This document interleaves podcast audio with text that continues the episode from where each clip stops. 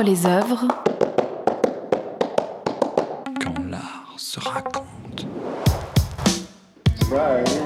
Beaucoup de gens qui travaillent dans les musées se, se disent la même chose. C'est une chance extraordinaire de, que son quotidien soit, soit fait de, de moments euh, d'exception. On est dans des choses qui sont de l'ordre de, de l'unique. Donc euh, pouvoir euh, avoir ça à portée de main, c'est c'est exceptionnel.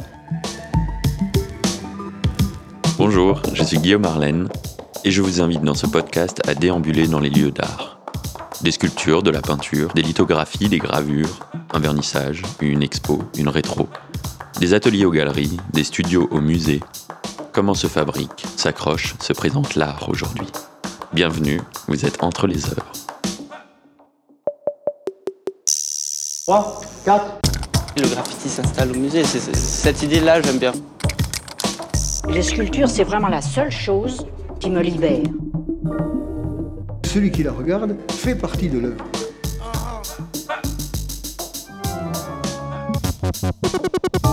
Jésus, c'est du fromage. Episode Premier. Käthe Kollwitz au Musée d'Art Moderne de Strasbourg. C'est la première fois en France qu'une rétrospective est consacrée à l'artiste allemande.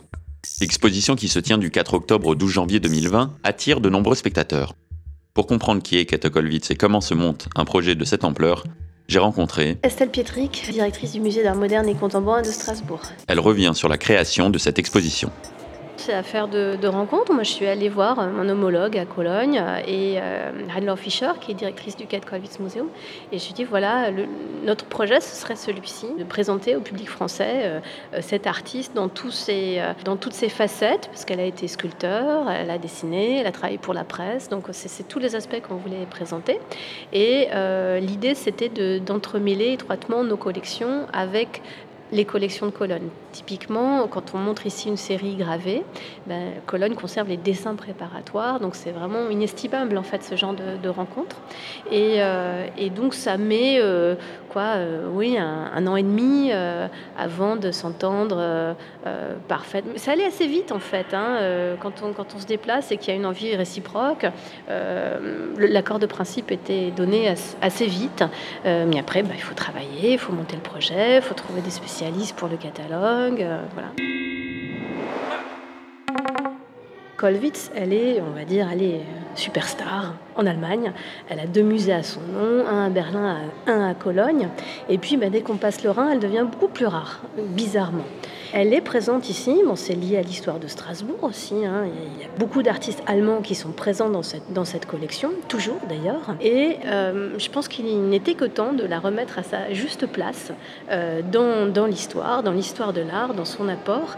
Et ça nous permet de raconter un peu différemment nos collections. Ça part pas de rien. Un fonds composé d'une trentaine d'œuvres dont certaines ont été achetées du vivant de l'artiste au début du XXe siècle. Il y avait à l'époque une, une conservatrice au, au cabinet des estampes, un cabinet d'art graphique qui s'appelait Sabine Hackenschmidt et qui achetait des artistes allemands. Alors, entre guillemets, euh, des, artistes pas évidents. Euh, quand on parle de Beckmann, de Max Klinger, de Kate Kollwitz, c'est pas des artistes très faciles. Mais pourquoi ça, passait quand même? Parce que, euh, somme toute, c'était pas des grandes peintures qu'on présentait en permanence. Et c'était des acquisitions, on va dire, possibles. Et c'est une artiste qu'on trouve encore euh, en vente publique, donc on y est attentif encore aujourd'hui, avec des prix qui sont parfois compliqués pour nos budgets. Répartie dans six salles, l'exposition à Strasbourg présente plus de 150 œuvres de l'artiste de manière chronologique. C'est la première expo Kollwitz en France. Donc, de façon un peu classique, on déroule un fil de vie euh, pour, euh, pour rencontrer cette œuvre. Après, il y aurait d'autres parties pris possibles et euh, très honnêtement, presque pour moi, chaque salle pourrait être l'objet d'une petite expo en soi. Je trouve que les liens, la salle sur Kollwitz et la France, ça, a d'ailleurs été un sujet d'exposition en, Allemagne. Kollwitz et la guerre, ça pourrait vraiment être des, des- sujets à, à développer. Là, on a essayé de donner une vision la plus, la plus juste possible de ce, de ce qu'est ce, ce travail, de ce que sont ces pratiques. Il faut imaginer que l'appartement euh, du couple Kollwitz, ça, c'est euh, une pièce pour le cabinet du médecin qui est Karl Kollwitz et une pièce pour, pour la vie euh, domestique. Donc il n'y a pas de place pour un atelier, il n'y a pas la chambre à soie euh, de, de- de Virginia Woolf. Donc elle travaille sur des petites choses et on le voit et c'est pour ça que je voulais le montrer aussi en début d'exposition. Des tout petits formats qui sont pas soignés, c'est pas des, pas des vraies feuilles, il y a des choses qui sont déchirées, il y a plusieurs dessins sur un même dessin. Montrant les œuvres. Kate Kollwitz naît en 1867 et décède le 22 avril 1945, à l'âge de 77 ans. Sa vie faite de grands tourments est étroitement liée au destin de l'Allemagne et de toute l'Europe.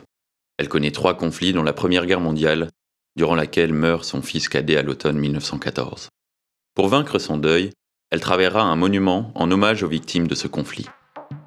1er décembre 1914. Le monument doit avoir la forme de Peter étendu. Le père à la tête, la mère aux pieds. Il doit symboliser le sacrifice de jeunes volontaires. C'est un but merveilleux et personne autant que moi n'a le droit de faire un tel monument. 3 décembre 1914. Je veux matérialiser dans ta forme la mort de tous les jeunes volontaires. Elle doit être coulée dans le fer ou le bronze et durer des siècles. Peu de temps après, elle démarre son cycle guerre qu'elle achève en 1923. Utilisant au départ des techniques de gravure habituelles telles que l'eau forte ou la lithographie, elle se tourne finalement vers la gravure sur bois, un matériau brut, comme pour renforcer davantage la dureté de l'épreuve qu'elle traverse. Ce qui l'intéresse, elle, c'est de voir euh, que, de toute façon, les conflits déchirent le monde, partout. Elle le vit en direct. Mais au-delà du, du champ de bataille, euh, les autres victimes, ce sont les femmes et les enfants qui restent. Et ça, personne n'en parle. Elle est une des premières à en parler et à les montrer et à prendre la parole pour eux. Mais surtout, elle ne supporte pas de voir les choses se reproduire à l'identique.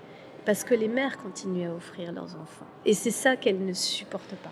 De se dire, euh, on, a des enfants et euh, c'est, de la chair à canon. Et c'est, c'est une des, je pense, un des moteurs euh, de, ce, de la création de ce cycle-là. Mais c'est une série de trois lithographies et trois gravures intitulée La révolte des tisserands qui propulsera Kette Kollwitz sur le devant de la scène artistique allemande quelques années auparavant. Bah, elle choisit en fait un sujet déjà un peu sulfureux parce qu'en fait la, pièce de, Gerhard Hauptmann est censurée, qui est un sujet parce qu'on on raconte ce que l'Empire n'a pas envie de voir, non plus des gens en train de mourir de faim, qui se sont révoltés et qui se font massacrer euh, par le pouvoir en place.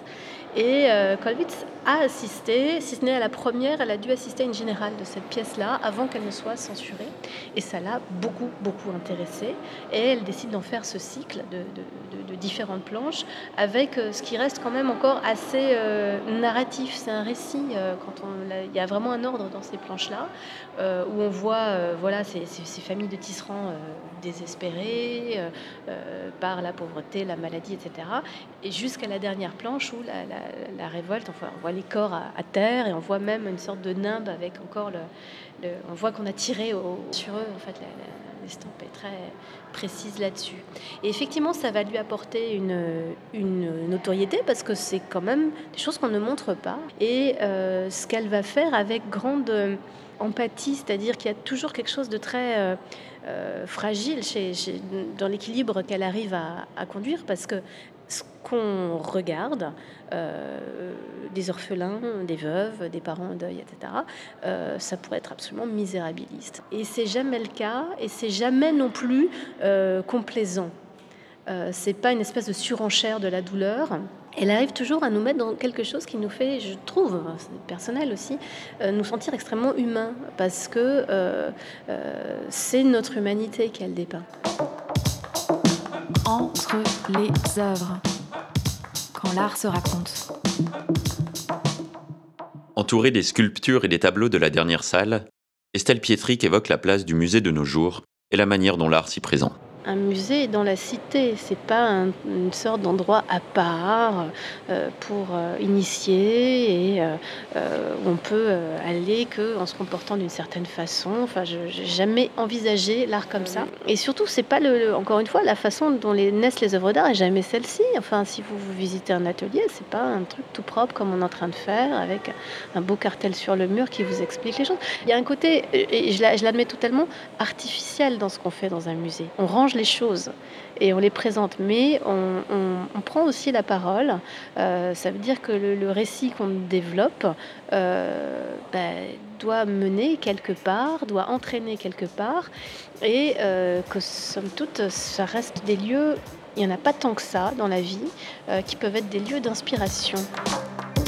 Merci à Estelle Pietric de m'avoir accordé cette interview, à Julie Barthes, chargée de communication des musées de la ville, pour m'avoir permis de réaliser cette interview, aux trois groupes scolaires venus très tôt le matin pour le fond sonore, Et comme un podcast ne se fait jamais seul, je tenais également à remercier Amélie Lénard pour sa voix et sa motivation, ainsi que Julia Chardavoine et Lucille Como pour leur soutien. Cet épisode a été réalisé, monté et mixé grâce à l'inspiration et le talent de Mathieu Fischer. Vous pouvez partager ce podcast et vous abonner à la page Instagram Entre les œuvres pour ne surtout pas rater le prochain épisode. Et d'ici là, amusez-vous